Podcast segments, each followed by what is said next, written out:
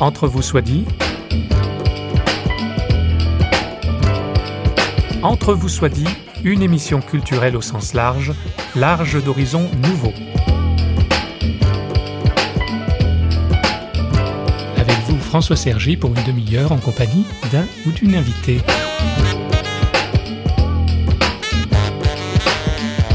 Pourquoi Dieu n'a-t-il pas répondu à ma prière?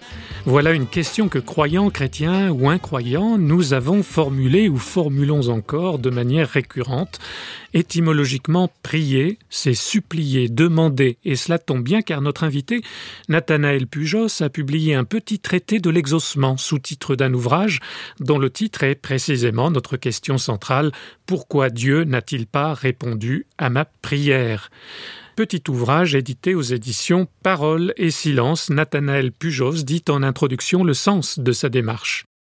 J'ai voulu mettre ce sous-titre Petit traité de l'exaucement pour donner un peu plus d'espoir à mon titre lui-même, parce que mon titre pouvait vraiment faire croire que ce livre était un livre profondément athée. Hein. Pourquoi Dieu n'a-t-il pas répondu à ma prière? Et en fait, tout l'objet du livre est justement au contraire, d'inviter les gens à la foi, d'inviter les gens à cette tendre évidence que Dieu est là, qu'il les aime, qu'il existe, qu'il prend soin d'eux et que si quelquefois il ne répond pas à notre prière, je ne sais pas qu'il n'existe pas, au contraire, hein, c'est que nous devons réinterroger un peu notre, notre mode de relation à Dieu. Donc c'est vraiment un livre qui doit inviter à approfondir notre foi, chacun, et à aussi ajuster notre relation à, Dieu notre Père.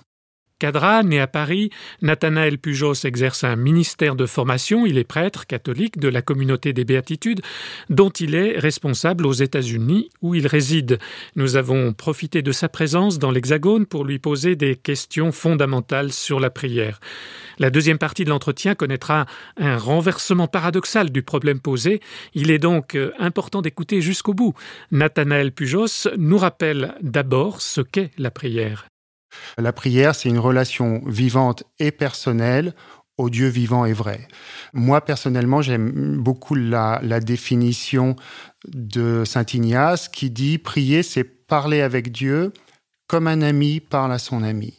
La prière, c'est toute relation d'amour, d'amitié avec Dieu et cette capacité que l'on a, que l'on développe aussi, à lui parler comme un ami parle à un ami. On prie Dieu généralement quand ça va pas, hein, le plus souvent, et la prière est souvent celle de la demande, de la supplique. Et vous parlez évidemment de marchandage aussi. C'est un peu le pendant naturel de l'être humain, c'est ça, dans son rapport à Dieu? Oui, bien sûr. Hein. Au début du livre, euh, je remets un peu les choses en perspective.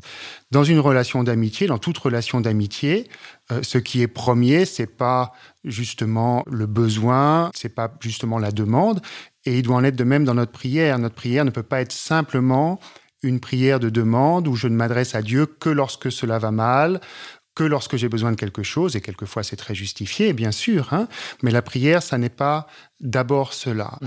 D'une façon classique, on dit qu'il y a trois différentes formes de prière. La plus importante, c'est la prière d'action de grâce, c'est-à-dire la prière dans laquelle je me mets devant Dieu comme un enfant devant son Père, comme une petite créature devant son Créateur qui est bon, et je le remercie de tout mon cœur, de tout mon être, pour le don de la vie, pour euh, le désir de le connaître qui est dans mon cœur, pour toutes les bonnes choses qui m'arrivent quotidiennement, pour la santé, si je suis en bonne santé, etc. Hein.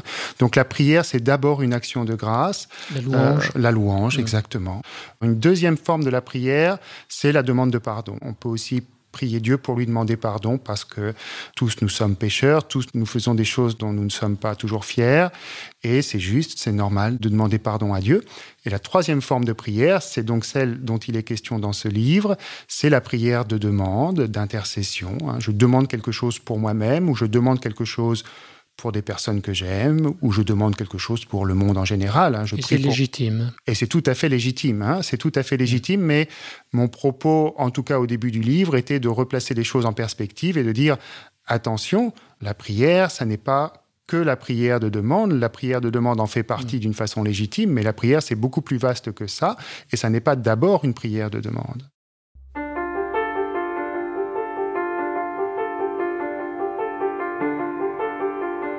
On verra ça dans une deuxième partie où on va aller au cœur de ce que vous avez voulu partager. Sur cette question de la prière de demande en fonction de nos besoins, et c'est légitime, mais question, pourquoi prier Dieu? Pourquoi lui demander des choses alors qu'il le sait déjà, qu'il sait déjà quels sont nos besoins? Pourquoi faut-il formuler nos besoins devant Dieu Alors ça, c'est une question qui est vraiment euh, difficile. Hein. Je n'ai pas toutes les réponses, bien sûr.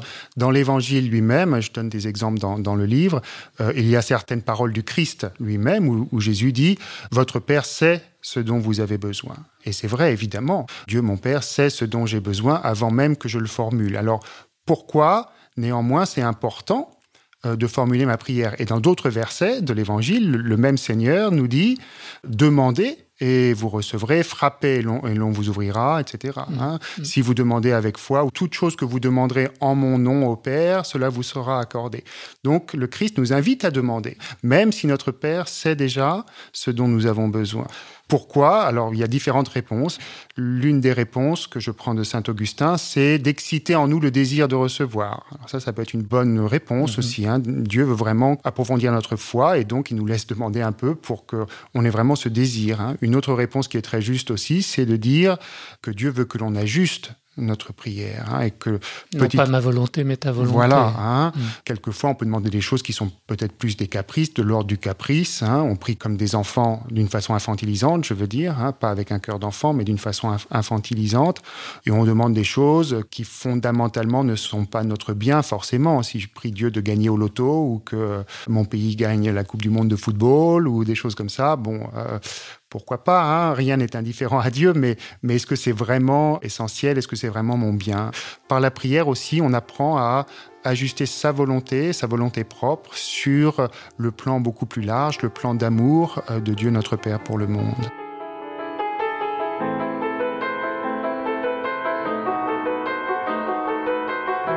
Alors comment connaître sa volonté justement, euh, et pour soi-même et pour les autres, et dans l'accomplissement de ma vie? C'est là la difficulté, il n'y a pas de recette. Alors connaître la volonté de Dieu, c'est vraiment un chemin de foi, ça prend toute une vie et, et même plus.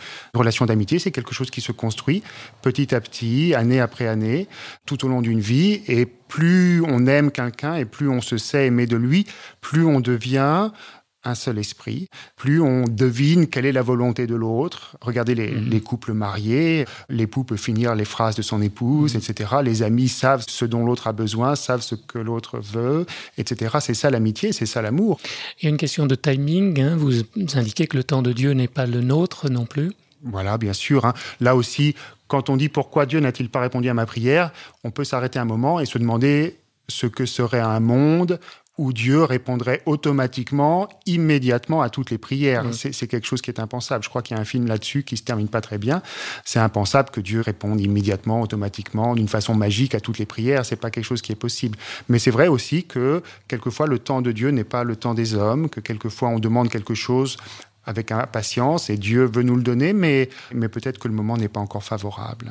Regardez dans la Bible, Dieu le Père a éduqué son peuple Israël pendant plus de 2000 ans avant de euh, parler par son Fils, hein, avant l'incarnation de Jésus. Le moment n'est pas encore favorable parce que nous-mêmes, nous ne sommes pas encore prêt finalement à recevoir la réponse de Dieu ou à accomplir la volonté de Dieu. Peut-être, hein, peut-être nous-mêmes, ou peut-être que les circonstances simplement hein, ne sont pas encore là. Je prends un exemple simple, une jeune fille euh, de 21 ans qui veut se marier, ben peut-être qu'elle n'a pas la maturité encore de se marier, peut-être que l'homme que le Seigneur prépare pour elle n'est pas encore tout à fait prêt, peut-être euh, pour différentes raisons, oui, quelquefois, hein, ça n'est pas encore le temps de Dieu. Ce n'est pas l'ultime réponse à notre question, mais ça peut être une réponse.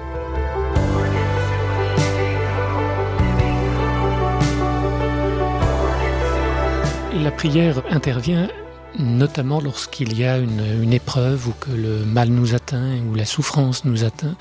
On veut pouvoir compter sur Dieu. Pourquoi Dieu n'a-t-il pas répondu à ma prière? Face à la souffrance, au mal, à la maladie, à l'épreuve où il n'y a pas guérison Comment comprendre cette situation-là? Dans ce petit livre, je commence en donnant beaucoup de réponses, les réponses habituelles que l'on va entendre à cette question pourquoi Dieu n'a pas répondu à ma prière. On en a nommé quelques-unes. Ça n'était pas la volonté de Dieu, ça n'était pas le temps de Dieu. Dieu a un meilleur plan, ou il veut changer mon cœur, etc. Mais on comprend bien évidemment que dans certains cas, toutes ces premières réponses ne tiennent pas. Je vais prendre l'exemple extrême qui est celui d'une mère qui est en train de perdre son enfant d'un cancer, par exemple. C'est des cas auxquels euh, nous sommes confrontés, hein. moi souvent comme prêtre et toute personne, je crois, durant sa vie.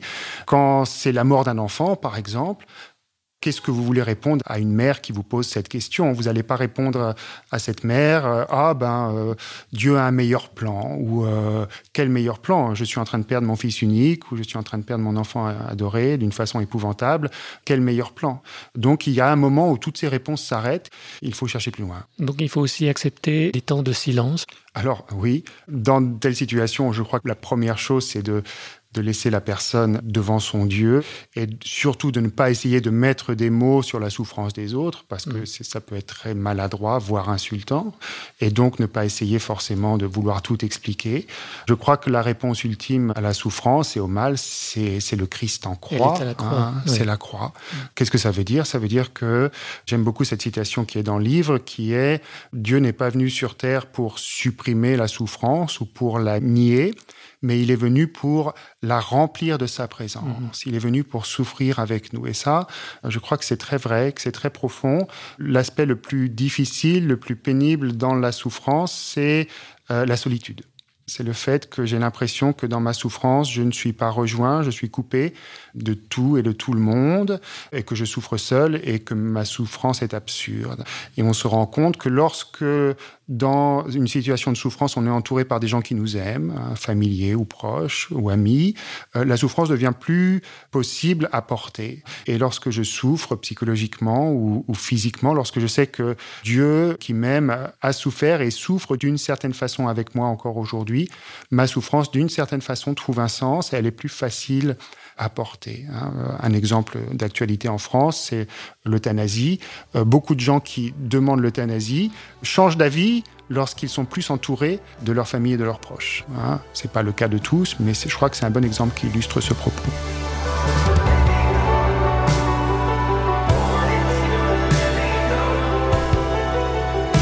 Dieu ne change pas les situations, il change les cœurs. C'est le titre de l'un de vos chapitres. Oui, là c'est encore une des réponses partielles. Hein. Dieu ne change pas les situations, il change les cœurs. Euh, ça veut dire que petit à petit, il va adapter, modeler mon cœur à sa propre volonté, son propre plan de, de, salut et d'amour pour le monde. C'est Mère Teresa, je crois, qui disait ça. Hein. Dieu ne change pas les situations, il change les cœurs. Et donc c'est à moi à modeler ma volonté sur la sienne. Mais là encore, hein, c'est une réponse partielle. Et encore dans les cas extrêmes, comme la mort d'un enfant que l'on vient d'évoquer, c'est difficile de répondre ça à une mère. Euh, Dieu, Dieu ne va pas sauver ton enfant, mais il va changer ton cœur pour que tu mhm. l'acceptes.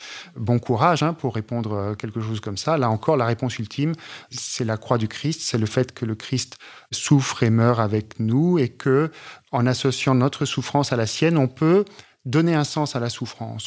Mais encore une fois, c'est, tout ça, c'est, des mots qui sont faciles à, dire. Après, pour le vivre dans le concret, ça prend vraiment l'aide du Seigneur. Hein. Mais euh, votre Dieu est aussi capable de guérir alors quelquefois, bien sûr, hein, merci de me poser la question, quelquefois Dieu guérit, évidemment. Hein. Euh, pourquoi Dieu n'a-t-il pas répondu à ma prière? Le premier chapitre, je crois, du livre dit, euh, quelquefois il répond, quelquefois il guérit, il y a énormément de miracles qui se produisent, et quelquefois, dans les situations extrêmes ou pas, euh, Dieu répond à la prière, et dans nos vies, chacun d'entre nous, Dieu merci, quelquefois Dieu a répondu à nos prières. Donc évidemment, hein, merci de, de revenir à cette évidence. when I can't fall Wondering if the angels are really watching over me. When your heart feels like it's breaking because of what you've been going through, then it is something I want to recommend to you. Get on your knees and say a prayer or go to God and leave it there. Because He hears you when you cry. He'll wipe every tear from your eye. Oh, prayer, prayer changes, prayer changes things. I know that I know it does. Things. Let it change things in your life. feels like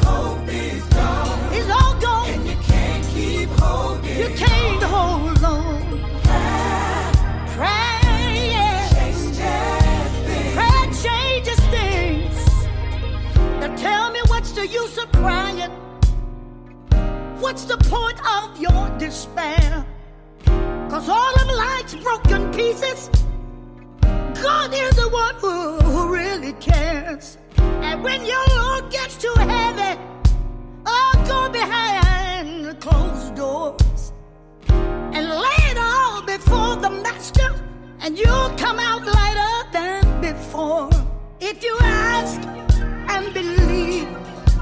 that name, you shall receive. Just call Jesus if you would. You're gonna find him working it out for your good. Pray, I pray, yeah. Changes things. It really changed things. Oh, Yeah. prayer I dare you to try him.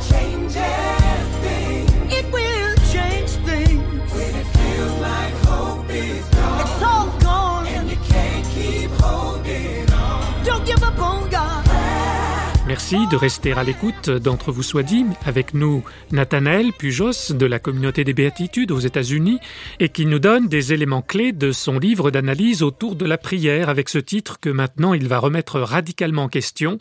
Pourquoi Dieu n'a-t-il pas répondu à ma prière? La question, elle suppose que c'est moi qui ai l'initiative, c'est moi qui parle à Dieu le premier, qui l'interpelle par ma prière. Mais si on revient à la définition plus large de la prière qui était au début, et si l'on revient simplement à la situation concrète de notre existence, qui est que nous sommes des petites créatures et qu'il est le Créateur, la prière, c'est d'abord Dieu qui attend une réponse de nous. Hein, Donc la question, elle n'est pas tant pourquoi Dieu n'a-t-il pas répondu à ma prière, mais la question, la question première, la question originelle, elle consiste à me demander à moi-même, est-ce que ma vie est une réponse favorable à Dieu qui m'interpelle. hein? C'est Dieu qui m'a créé, c'est Dieu qui m'a donné l'intelligence, c'est Dieu qui m'a donné la liberté, c'est Dieu qui m'a donné une âme par laquelle je peux euh, apprendre à le découvrir à l'aimer, à le servir et à servir mon prochain, mon frère. Et donc, c'est Dieu qui attend une réponse de ma part en premier, une, réponse de ma vie par ma foi, par ma charité, par mon espérance. C'est Dieu qui m'interpelle. Ma prière est d'abord une réponse à Dieu, euh, avant d'être moi-même ma propre petite attente, ma propre Mhm. petite interpellation de Dieu. Il faut essayer, euh, durant nos vies, d'inverser un peu cette, cette perspective, de se décentrer de soi-même. Et la vraie question, elle est, est-ce que, durant cette journée, est-ce que ma vie a répondu à l'amour de Dieu pour moi, à son interpellation d'amour, à sa soif d'amour aussi hein Si oui, alors comment est-ce que je peux collaborer à son amour et comment est-ce que lui peut m'aider aussi hein mais, mais la question première, elle est là. La réponse, elle est attendue de mon côté. Mhm. Et c'est là qu'on voit qu'il n'y a pas à opposer, euh, comme on le fait peut-être euh, souvent, qu'on serait tenté de le faire, prière, vie contemplative et vie active, euh, Marthe, Marie. Euh, vous parlez d'acte de foi, hein, de cette prière. On Oui, tout est fait, engagé, hein. tout l'être est engagé dans son fait. quotidien et dans le concret. Tout à fait. Qu'est-ce qui reste au, au terme de nos vies hein? Qu'est-ce qui reste? Les actes d'amour et les actes de foi. Et ça, c'est très important. Les gens ont souvent une, une mauvaise compréhension de ce qu'est la foi et vont prier Mm. Dieu en lui disant donne-moi la foi, donne-moi la foi, donne-moi la foi. Oh, ou alors oh, ben moi j'ai pas la foi, j'ai pas Mm. la foi comme un tel ou un tel. Ah, si Dieu m'avait donné la foi. Mais ça, ça n'existe pas. La foi en elle-même, je vais dire une chose un peu choquante, hein, mais la foi en elle-même n'existe pas. Qu'est-ce qui existe? Des actes de foi. Par mes actes de foi, ma foi va grandir petit à petit. Des actes de foi, c'est des actes dans lesquels je décide, même si j'ai peur, pour dire les choses très clairement, je décide de faire confiance à Dieu. J'ai prié, je suis dans une situation d'insécurité, je suis dans une situation de crise, j'ai plusieurs options, mais l'option euh, fondamentale de faire confiance à Dieu, c'est celle-là que je vais prendre. Mhm. Et quand on fait ces actes de foi, qui au début sont petits, mais qui petit à petit grandissent parce que la relation d'amitié, la relation de confiance avec Dieu s'est approfondie, ma foi grandit. Reconnaissons-le, nous avons quelque peine à faire confiance à Dieu ou à la vie dès lors que nous en attendons des satisfactions immédiates et une valorisation de notre ego. Nathanaël Pujos invite à nous oublier nous-mêmes pour mieux nous retrouver, mais dans une relation décentrée à Dieu.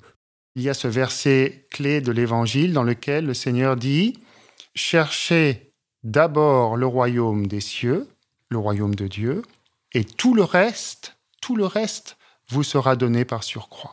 Donc vous voyez, il s'agit d'abord de chercher Dieu, Et ensuite, ensuite seulement, alors, Dieu me donnera tout ce dont j'ai besoin. Alors, une vie en déséquilibre, c'est une vie qui est décentrée de ses besoins personnels, une vie où finalement mon assise, la fondation de ma vie, elle est au ciel déjà. Hein. Je vis pas pour Mhm. moi-même, mais je vis dans cette espèce de folie de Dieu. hein. C'est Saint Paul qui parle de la folie de la croix. Je vis cette folie de la croix, cette folie de Dieu, où je ne suis pas là à chercher mes propres sécurités, mes propres intérêts, mes propres euh, plaisirs, mais je vis vraiment une vie offerte aux autres sans penser à moi d'abord.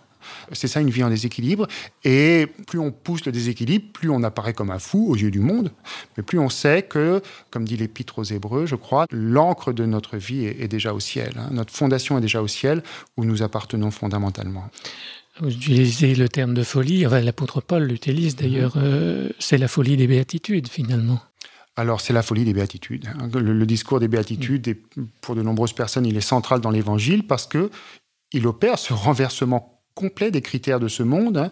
Bienheureux les Mm. pauvres en esprit, bienheureux les persécutés, euh, bienheureux les assoiffés de justice. Alors, ces versets, on les a entendus tellement que nous, on commence à y être euh, habitués, mais lorsque l'on y pense et si on essaye de les écouter d'une oreille fraîche, comme si on ne les avait jamais entendus, faites l'expérience et ces versets nous réapparaissent comme absurdes, comme en complet déséquilibre, comme des propos d'un fou, hein, la folie de l'évangile. Euh, bienheureux les pauvres, bienheureux les persécutés, bienheureux ceux qui souffrent, bienheureux les affamés ou les assoiffés. Non, euh, malheureux normalement cela. hein. Donc vous voyez, un renversement total de perspective pour rentrer et vivre déjà la réalité du royaume. hein. Notre vie sur Terre, elle dure quoi 70, 80 ans?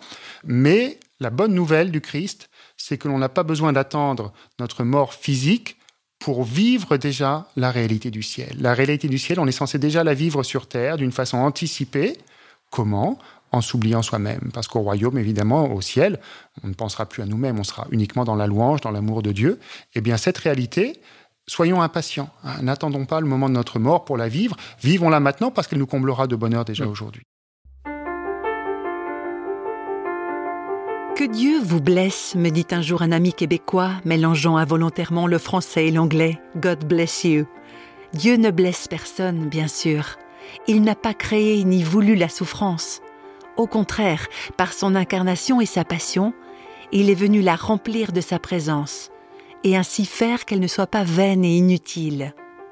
Par lui et en lui, elle peut être l'opportunité d'une ouverture à l'autre, à l'altérité, et dans la mesure où Dieu est altérité absolue, la souffrance peut être l'opportunité d'une offrande de nos vies à Dieu.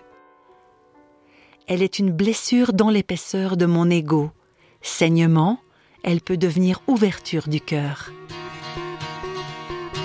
Si j'ai osé ouvrir les mains,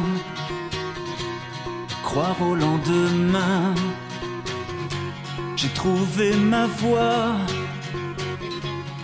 grâce à toi. Si j'ai osé ouvrir les yeux sur ce qui m'est donné, mes rêves sont ceux que tu m'as inspirés. Regarde-moi, entends mes confidences, écoute jusqu'à mes silences.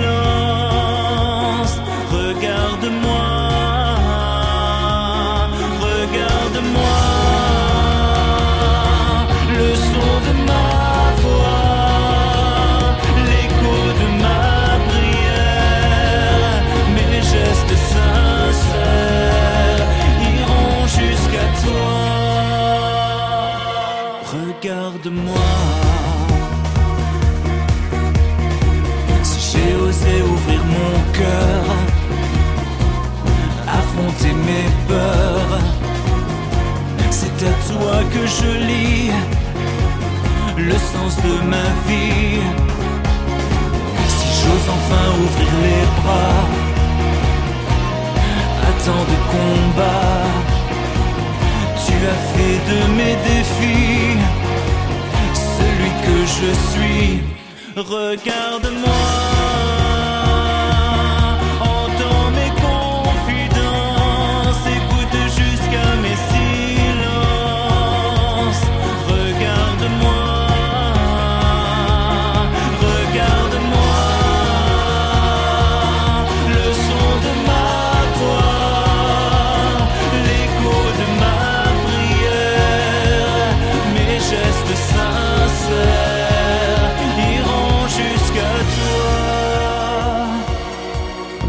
Un dernier mot, Nathaniel Pujos, euh, qui peut apparaître comme hors sujet, euh, le sujet de votre livre, mais comment est-ce que vous, vous êtes devenu chrétien? Comment vous êtes mis en marche euh, à la suite du Christ? Juste un, rapide témoignage personnel. Moi, je suis d'un milieu chrétien catholique originellement, mais dès l'âge de 7 ou 8 ans, je me suis fait cette réflexion qui était que la vie était courte, que Dieu existait. Je voyais pas tellement l'intérêt d'épouser une créature si je pouvais épouser le Créateur. Hein, ça, c'était ma réflexion d'enfant. Bien sûr, euh, le mariage chrétien est quelque chose de magnifique et c'est aussi une façon de se donner à Dieu. Mais dans ma petite tête d'enfant, je me disais, ben voilà, il n'y a rien d'autre à faire sur Terre que de se donner complètement à Dieu. Et c'est pour ça que j'ai choisi mon cheminement personnel, qui est celui de prêtre religieux euh, catholique. Alors après, durant l'adolescence, j'ai découvert que finalement euh, les créatures, les filles, euh, c'était pas Mhm. si mal. hein. donc le Seigneur a eu quelques quelques tournants là. Mais la vocation est venue à à 7-8 ans, oui, où je me suis dit vraiment, il y a qu'une vie, il y a qu'un Dieu, il nous aime, et je vois vraiment pas ce que je ferais d'autre Mm. durant ma vie que de me donner totalement à lui dans une consécration religieuse ou dans le, dans le sacerdoce. Et encore une fois, hein, on se donne après. Là, c'est la réflexion d'un enfant de 7 Oui. ans. Après, j'ai compris que par le mariage, on pouvait aussi se donner totalement à Dieu. Euh, c'est de vocations différentes, c'est tout. hein. mais, mais ce désir de me donner à Dieu, il est apparu euh, très tôt, vers 7-8 ans. Oui. Pourquoi Dieu n'a-t-il pas répondu à ma prière Donc aux éditions Parole et, et Silence? Nathalie Pujos, merci beaucoup. Merci beaucoup. Merci. I know a place where we can go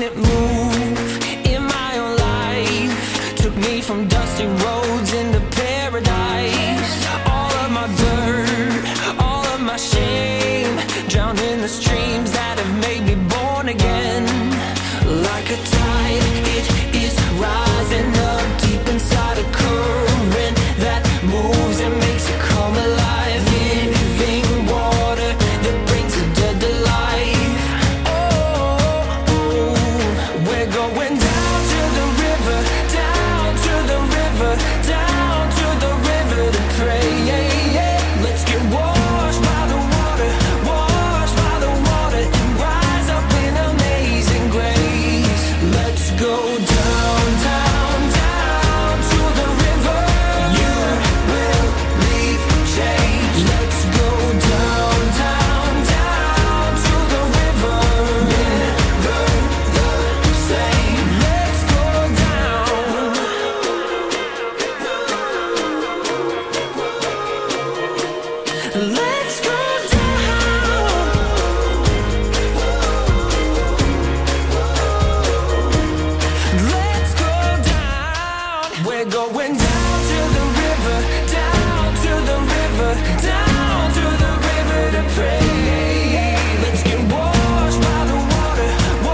La souffrance et la maladie ne sont pas le tout de la réalité. Notre cri, nos pourquoi, nos supplications ou nos demandes sont accueillis, entendus. Et comme par miracle, voilà que peut se découvrir une présence, un souffle de vie, une réalité nouvelle se fait jour et les ténèbres reculent. Merci à Nathanaël Pujos et nous sommes également reconnaissants à Stanislas Piaget, à la manipulation de la technique et à la programmation musicale. Restez avec nous sur parole.fm, vous y retrouverez tous les entre vous soit dit, émissions parmi d'autres, signées Radio Réveil. Au revoir et à bientôt.